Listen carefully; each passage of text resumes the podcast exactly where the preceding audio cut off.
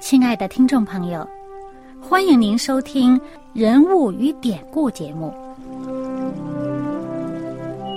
欢迎收听《人物与典故》。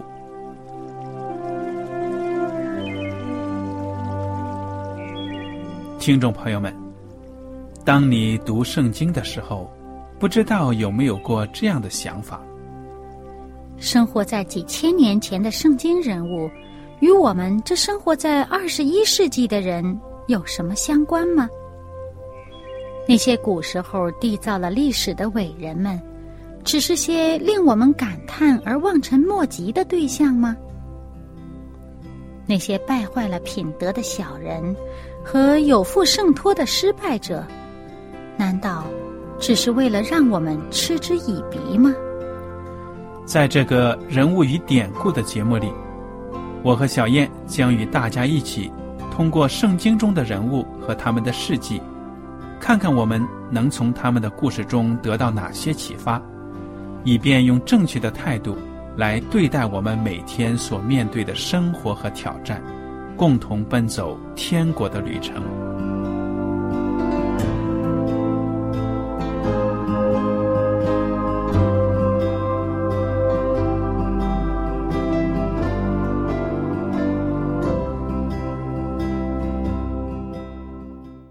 听众朋友们，很高兴呢，又能跟您坐在一起来研究圣经当中的人物和典故。我是艾德，我是小燕，大家好。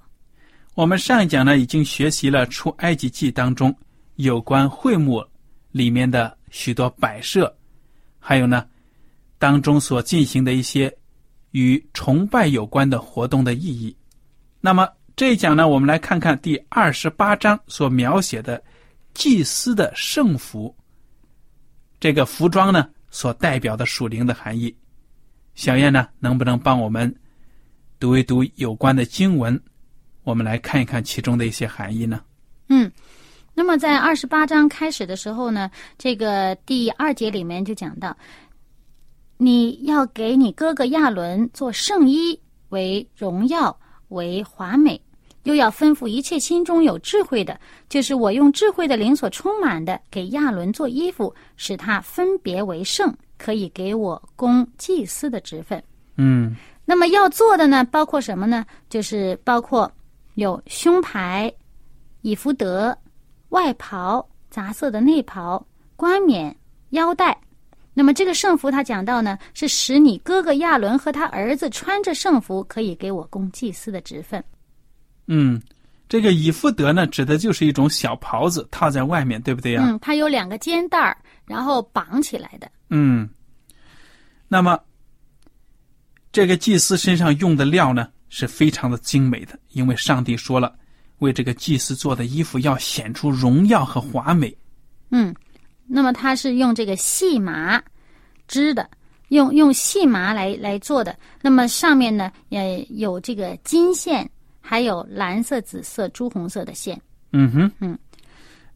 从现在看来呢，其实这个桧木的颜色也是挺单调的。说起来，那么主要的色调就是红色、蓝色、紫色。说实在的，就是这些。它的那个下面，呃，织的那个，嗯，基路伯啊，基路基路伯的形象是用这些有颜色的线来织的。嗯。然后他们底色应该就是这个细麻布啊，啊，就细麻。嗯哼。那么我我总体讲呢，我是说这个给我的感觉所读过的，就是这么几种颜色：红色、蓝色、紫色。那么家具呢，有些是金灿灿的。嗯。或者发着铜光的那种，不管怎么样，这基本的几种颜色呢，其实我们大家都已经尝试着解释过了。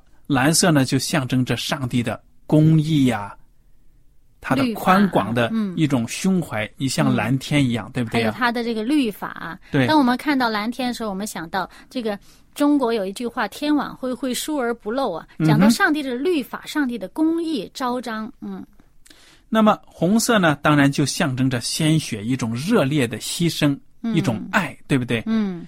红色和蓝色混在一起，当然就是紫色了。嗯。是一种高贵的皇家的颜色。因为我们知道圣经里面讲到这个皇帝穿的这个王所穿的衣服呢，紫色的，甚至连中国的紫禁城，为什么皇宫叫紫禁城呢？也是一种高贵的皇家的颜色。那么红色代表着牺牲、爱；蓝色呢，公益、正直，融合在耶稣基督的身上，成为一种皇家的颜色。一种高贵的王者的身份。对了，所以作为一个受人尊敬的君王呢，你不具备这样的一种，可以说这种品格，没有为民牺牲，没有为民主持公道呢，你就不配做这个王。嗯，对，好了，这就是我们的一种尝试的一种解释了。因为我们大家都知道，其实颜色对我们每个人的喜好呢，它象征的性格、性情啊，什么都是有一定的说头的。我们大家也普遍的都能够接受一定的说法，对不对呀？嗯。那么我们看到呢，首先这圣经上先介绍的第一件这个衣服，这个圣衣啊，就是以福德嗯哼，啊。这个以福德呢，他讲到呢，呃，用什么样的线呢？就是我们刚才提到的这些金色啦、呃蓝色、紫色、朱红色的线，然后用这个细麻布捻出来啊。那么，那么他做的这个以福德呢，讲究非常讲究这个手工精巧的，呃，非常精致的。那么它这有两条肩带，那么肩带上做什么呢？它有两块红玛瑙在这个肩带上，一边一块。然后这个红玛岛很大，它上面要刻着这个以色列支派的名字，就是每一块刻六个。那么统共呢就是十二个，十二个支派的名字刻在这个呃以福德的这个肩带上，这个红玛瑙上面。那么象征着什么呢？对，象征着呢，就是在这个十二节就讲到，就是二十八章出埃及记二十八章十二节说，要将这两块宝石安在以福德的两条肩带上，为以色列人做纪念石。亚伦要在两肩上担他们的名字，在耶和华面前作为纪念。嗯，说明呢，作为大祭司，他是担负着对十二个民族的支派的这个负责，对不对呀？嗯，耶稣基督是我们的大祭司，我们所有人的罪呢，我们的福祉都在他的肩头上。嗯，这个象征意义，我就可以想象的，这个祭司肩上两块红玛瑙，好像肩章一样，对不对呀？刻着十二个支派的名字。这个表示他的一个责任和他每一天他要为这些代祷啊，这个重任，这个呃，整个十十二支派的他们的这个得救的这个代祷呢，要由祭司来为他们做这个代祷。那么我们得救的这个呃代祷，我们的福祉呢，就在耶稣基督为我们代求。嗯对呀他为我们牺牲，呃，担当我们的罪呢，也为我们代求呢，使我们能够成义，在上帝面前呢被称为义。对了，除了这个肩上担负着十二个支派，刻着他们的名字之外呢，还有什么呢？嗯，那么这个他这个以福德呢，他也作为一个挂这个胸牌的这么一个呃衣服。那么这个胸牌与以以福德之间呢，它有连接的部分。那么它这个呃以福德上面，为了挂胸牌呢，它必须有金的槽啊，呃有金链子啊，还有一些带子用来绑胸带的，呃用来绑胸牌的。那么这个胸牌是什么呢？就是它这个圣经上这样说的：你要用巧匠的手工做一个决断的胸牌。嗯嗯，那么这个做法呢，是跟以福德一样的做法。那么本身呢，这个胸牌是四方的，四方呢，它呃这个尺寸呐、大小啊，全都有规定的。然后呢，呃，这个胸牌上面呢要有十二块宝石，是不同颜色的十二块宝石，它。已经规定了每一行是什么，每一行是什么，一共是四行，每行有三块宝石。那这每块宝石上呢，都刻着一个支派的名字。嗯，分成四行，对每行呢有三块。嗯，那么这十二个支派的名字呢，就是挂在呃，就是刻在呃宝石上上面，然后呢，这个宝石呢就镶在这胸牌上，这胸牌呢又用这个链子和呃细的带子呢绑在这个以福德上面。为什么挂在胸前呢？挂在胸牌，心中纪念。对了，耶稣基督呢，也是把我们放在他的心中，不但肩上扛着我们我们的福祉，而且呢，心里面也想念着我们。所以这个象征的意义呢，是非常的深刻的。嗯，而且这有一个小地方呢，我们看到啊，呃，这个二十八节讲到要用蓝系带子把胸牌的环子与以福德的环子系住，嗯，使胸牌贴在以福德巧工织的带子上呢，不可与以福德离缝儿。嗯，啊，这个绑得紧紧的，而且绑的这个带子呢是蓝色。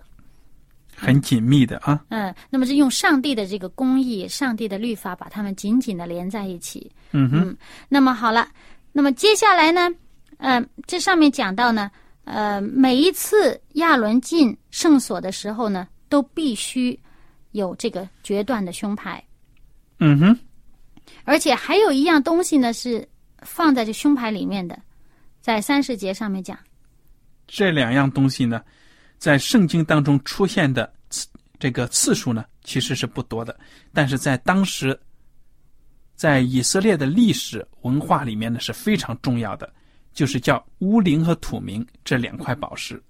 那么这个三十节说，又要将乌灵和土明放在决断的胸牌里。亚伦进到耶和华面前的时候，要戴在胸前，在耶和华面前常将以色列人的决断牌戴在胸前。这乌灵和土明呢，在判断做出重要的决断的时候呢，寻求上帝的意思非常重要。怎么个使用方法呢？就是在上帝面前为某样决断祷告，求上帝回答是还是不是，对还是不对。其中一块呢，我当然记得不是很清楚了，就是要把它定为是或者不是。如果这块石头发光呢，就表明上帝表明的是什么意思，他们就很清楚了。所以，在我们看来呢，好像是在上帝面前占卜一样。嗯因为不要以为这个占卜啊、研究啊都是很迷信，不是的。如果在主里面有圣灵的带动呢，是可以的。因为在新约里面，我们看到呢，拣选使徒的时候，也是用研究的方法抓出来的。嗯，这个研究的方法是选什么？呃，就是在这个使徒行传里面补了一个，可以说一个使徒来取代这个犹大。犹大。嗯当时，当然呢，这个研究啊、抽签呢，在那个制签的时候，都是可能采取的方式。当然，这一切呢是在主里面进行。我们要跟大家说明的是呢，我们现在信靠耶稣基督，在生活当中做决策的时候呢，不要轻易的用什么研究啊、抽签这种方式。尽管我们是在上帝面前祷告，因为我们相信呢，上帝给我们开出路，指明前面的方向。嗯，不过呢，这个是跟以前不同了。以前呢是那个时候是旧约的时代啊，以色列人，那么他们有大祭司的这个制度。那么他祭司呢，不是每个祭司都能够好像摩西这样跟上帝面对面说话嘛？对了，那么对要啊，寻求上帝的旨意。嗯那不光是在旧约的时候，在新约的时候，耶稣基督他生活的时代的时候，还有祭司也是照样子，嗯按照这样的老规矩行事。不过呢，圣经里面呢，在新约里面非常强调呢，就是说，上帝与我们现在的关系呢，是他把律法放在我们的心里面。上帝他通过圣灵直接感动我们的心。那耶稣也说了，他说我去了，圣灵就来。那么要让我们明白，上帝要让我们明白的事情。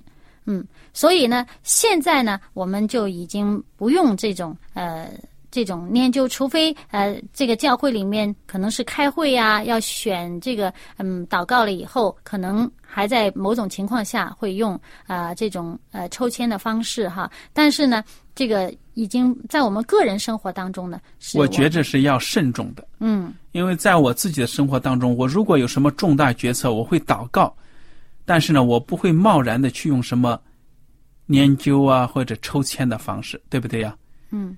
好了，我们就讲到这里面。嗯，那么我们现在就讲完了以福德和胸牌了。那么接下来呢，另外一件圣衣呢，就是外袍。嗯哼，就是外袍呢，圣经上讲的非常清楚啊，要做以福德的外袍，颜色全是蓝的。嗯哼，那么这里面我们看到这个大祭司身上的外袍整个都是蓝的。那么当然除了这个蓝色的外袍之外呢，它也有其他的颜色，就是在它的底边上面了。它底边上有什么呢？就是有蓝色、紫色、朱红色线做的石榴。嗯啊，而且这个石榴中间呢，还间隔着还要有这个金铃铛。嗯哼，这个金铃铛什么用处啊？嗯，这上面讲到啊，呃，一个金铃铛，这一个石榴，一个金铃铛，一个石榴，在袍子周围的底边上。啊，亚伦供职的时候呢，要穿着袍子，他进圣所到耶和华面前，以及出来的时候呢，这袍上的这个响声就会被外面的人听到了，以致呃，就是人们听到了，知道他没有死。对了，因为这个至圣所呢是非常神圣的，上帝的约柜在那里。大祭司一年一度要进去的时候呢，万一有冒犯上帝的地方，可能会被击杀。所以呢，他进去的时候，他的一条腿上拴着一条绳子，很长很长的，一直到这个会幕外面。大家呢都要静心的听他在里面进行这些祭祀的仪式。那么，叮铃当啷的会发出响声。如果很长一段时间这个声音没有了，大家就要拿绳子往外面拉，拉一拉，以为看看他已经是不是还死了活着。嗯，对了，所以呢，这就是当时的一种设计。那么在这里我们看到呢，金铃铛之外还有石榴。这个石榴我自己能想到的就是说呢，这石榴特点就是打开里面果实累累，小小的珍珠一样的籽，对不对呀？嗯，那么象征着耶稣基督呢，可以说他是非常丰富的，嗯可以结很多果子的，嗯这样的一位君王，一位祭司。那么除了外袍之外呢，呃，这个还有一个牌子，我们前面讲到一个胸牌叫做决断的胸牌。那么现在还有一个牌子呢，不是放在胸前了，嗯，这个牌子是纯金做的，嗯，上面呢刻着字，就是归耶和华为圣。嗯哇，这么重要的牌子，归耶和华为圣啊，应该放在哪里啊？放在头上，放在额前面。冠冕上。哎，对了，那么这上面讲呢，是要用一条蓝细带子将牌子系在冠冕的前面，就是亚伦必须把它戴在额头上。那么这上面讲呢，第三十八节说，这牌必在亚伦的额上，亚伦要担当干犯圣物条例的罪孽。嗯，这圣物是以色列人在一切的圣礼物上所分别为圣的，这牌要常在他的额上，使他们可以在耶和华面前蒙悦纳。嗯哼，那么在头上，是不是也说明象征着要我们的思想都要想念上帝，嗯以他为主，嗯，圣洁，对不对？对，而且这个祭司呢，从里到外，从上到下，都是归耶和华为圣的。嗯哼，那么他呢，本身他是作为上帝与百姓之间的一个桥梁，他有双重的身份，他既代表百姓，他又代表上帝。因，为他是好像是上帝和人之间的中保。嗯那么这个中保的作用呢，就是预表着耶稣基督，耶稣才是我们最美的大祭司，最美的中保，对不对呀、嗯，对。那么除此之外呢，就是祭司呢，还有这个冠冕啦。那么他讲到，呃，还除了冠冕，还有腰带，这个腰带也要绣上刺绣的花。那么，呃，还有这个内袍、腰带、裹头巾，那么这些呢，都是荣耀，是华美的。嗯，那么这些都要给这个亚伦和他的儿子们呢，都要穿上，因为他们全都是祭司，而且呢，他们要用我们上一节讲过的这个膏啊，这个圣膏油，要用膏油呢来膏他们，呃，使他们呢分别为圣，供这个祭司的职分。嗯哼，那么在他们的这个衣服下面，我们知道呢，这个古时候的人呢，尤其是中东的人，他们穿的衣服都是好像这个围裙一样的哈，啊，袍呀、围裙之类的。嗯哼，但是呢，这个上面讲的非常清楚呢，就是呃，祭司在从事圣职的时候，他除了穿这个衣服之外，穿着袍之外，他里边还得加裤子。嗯哼，就是为了遮住下体。嗯哼，所以这是一种可以说呢，一种尊严，不可以呢随随便便的。那么有的时候我们就想到呢，在现在的社会，我们不要说这个圣殿里面了，那么大街上啊，人呢变得很轻浮，穿的就非常的暴露啊什么的。所以我觉得这种也是，其实不但是没有看重自己的尊严呢，也是对别人的有的时候也是一种不尊重，对不对呀？对，所以我们在上殿里面，在敬拜上帝的时候呢，一定要慎重我们自己的穿着啊、打扮呢，都要以尊重别人、敬重上帝为这个根本的原则。好了，那么接下来我们再看看第二十九章呢，我们谈一谈这个有一些祭祀的活动啊，还有对这个亚伦和他儿子他们一些规定。第二十九章呢，就讲到第一节：你使亚伦和他儿子成圣，给我供祭司的职分，要如此行：取一只公牛犊，两只无残疾的公绵羊，无酵饼和调油的无酵饼，与抹油的无酵薄饼，这都要用细麦面做成。这饼要装在一个筐子里，连筐子带来，又把公牛和两只公绵羊牵来。要使亚伦和他儿子到会幕门口来用水洗身，要给亚伦穿上内袍和以弗德的外袍，并以夫德，又戴上胸牌，束上以弗德巧工织的带子，把冠冕戴在他头上，将圣冠加在冠冕上，就把膏油倒在他头上膏他，又叫他的儿子来给他们穿上内袍。给亚伦和他儿子束上腰带，包上裹头巾，他们就凭永远的定力得了祭司的职任，又要将亚伦和他儿子分别为圣。第十节呢，你要把公牛牵到会幕前，亚伦和他儿子要按守在公牛的头上，你要在耶和华面前，在会幕门口宰这公牛。听一下，为什么要把手按在这公牛头上呢？嗯，是因为呢。他们祷告认罪，把这个罪呢转移到了这个公牛的身上。而且这个牛呢，这个有这个勤勤恳恳呐、任劳任怨呐，就是表示这个耶稣基督的这个服务的这个精神。嗯哼。那么这个牛呢，其实是用来赎罪的。在亚伦开始进行圣职之前，他自己也要为自己的罪先赎罪。嗯，这个希伯来书里面特别提到，地上的祭司呢，就是他们也是不完全的人。嗯，那么他这个赎罪的这个是讲的是羊，这个公绵羊，因为他来的时候他带了两只无残疾的公绵羊，还有这个公牛犊，一共三样牲畜，嗯，全都是要献祭的。嗯哼，但是都是带有这个赎罪的意思的。嗯嗯，因为要把这个手按在这个羊啊，还有这个牛的头上的。不管怎么样呢，就是宰杀了之后呢，怎么怎么样，怎么怎么样。你看，第十四节后半节说这牛是赎罪祭，嗯那个羊呢，十八节说是献给耶和华的燔祭。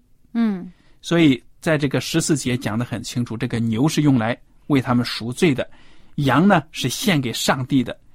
那么翻祭呢，其实也是表示一种，可以说呢，也是一种对上帝的救恩的一种感谢了，对不对呀、嗯，对。那么刚才讲的所有的这一切呢，都是高丽祭司使他成圣的这么一个呃仪式。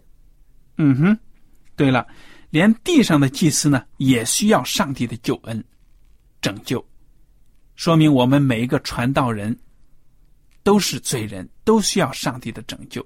嗯弟兄姐妹们，在教会里面呢，如果看到传道人有犯错的地方啊什么的，你也不要就过高的要求他们说你怎么可以这样这样。大家都是软弱的人，虽然我们从事圣功呢，我们也有犯错的时候，也需要上帝的怜悯。希望大家呢也能够通过这个旧约当中的这样的典故呢，能够认识到怎么样正确的看待传道人和他们所犯的错误，怎么样帮助传道人呢更好的为上帝做圣功。嗯。那么我们就看到呢，呃，这个二十九章的后面，从呃三十八节开始呢，就讲到呃每一天这个祭司呢要做的工作。嗯哼，嗯，他他们每一天呢都要这个献燔祭的长线的这个火祭。他们有好几样长线的要长久做的，你给大家简短的总结一下好吗？嗯，首先呢，它是有这个祭物啦，每天早上要献，呃，这个黄昏的时候也要献，就是献了一只一岁的羊羔。那么与这个羊羔一起同献的呢，还有就是细面，嗯，以及调和的油做的这个呃这个祭，嗯，呃，另外呢还有这个酒，也就是这个呃葡萄汁简单的说呢就是说献祭，对，早晚都要献祭。对，这个早晨和黄昏的时候呢，都要献祭。那么，在这个嗯，这个是在圣会幕的这个外面院子外面，在祭坛那儿做的啊。那么，在这个会幕里面呢，还有在这个圣，就是在这个圣所里面要做的呢，就是有这个陈设饼啦，呃，这个在二十五章，二十五章的呃三十节就说，这桌子上呢，嗯，耶和华说呢，在桌子上呢，在我面前要常摆陈设饼。那这个饼呢，是就是我们也说过，象征耶稣基督，这个是生命的粮。这陈设饼每、每天都要摆着陈设饼。那么还有呢，就是在这个二十七章的最后，就是说，呃，从晚上到早晨，要在耶和华面前经理着灯，就是这个灯台的灯，呃，这要做以色列人世世代代永远的定力，就是这个灯要点着长点。那么此外呢，还有一样呢，就是这个香坛的香。那么这个香呢，也要每一天这个经理这个灯的时候呢，都要点这个香。嗯，早晚都要献上香，而且这上面说呢，作为这个后裔世世代代永远的定力。很好。那么这三样常做的事情呢，就象征着耶稣基督长远的为我们人所做的功，对不对呀、嗯他一次把自己献上，就成了我们的赎罪祭，永远的功效。嗯而且呢，他每天会给我们精神的食粮、属灵的食粮，还有光照，嗯还会为我们带到。嗯这就是耶稣基督给我们提供的长远的救恩。如果有任何人想取代耶稣基督的功能，等于就是说呢，他想取代上帝、取代耶稣、敌基督者。所以在但以理的这个意象当中呢，就看到说，将来有这个要取代耶稣基督，要废掉这个会幕里面常献的每天都做的工，其实就预表着耶稣基督的救恩。所以我们通过这个学习呢，就能够明白，耶稣基督是我们的唯一的中保，我们的大祭司，他是我们的救主。愿大家呢都能够早日的认识他，而且呢接受他做你的救主。好了，今天的时间呢到此就结束了，谢谢大家的参与。如果您有什么问题呢，欢迎您写信来。艾德和小燕感谢您今天的参与，愿上帝赐福你们。我们下次节目呢再会。再会。喜欢今天的节目吗？若是您错过了精彩的部分，想再听一次，可以在网上重温。我们的网址是 x i w a n g r a d i o 希望 Radio，或是找旺福村也可以找到。记得把好东西介绍给您的朋友，与他一起收听。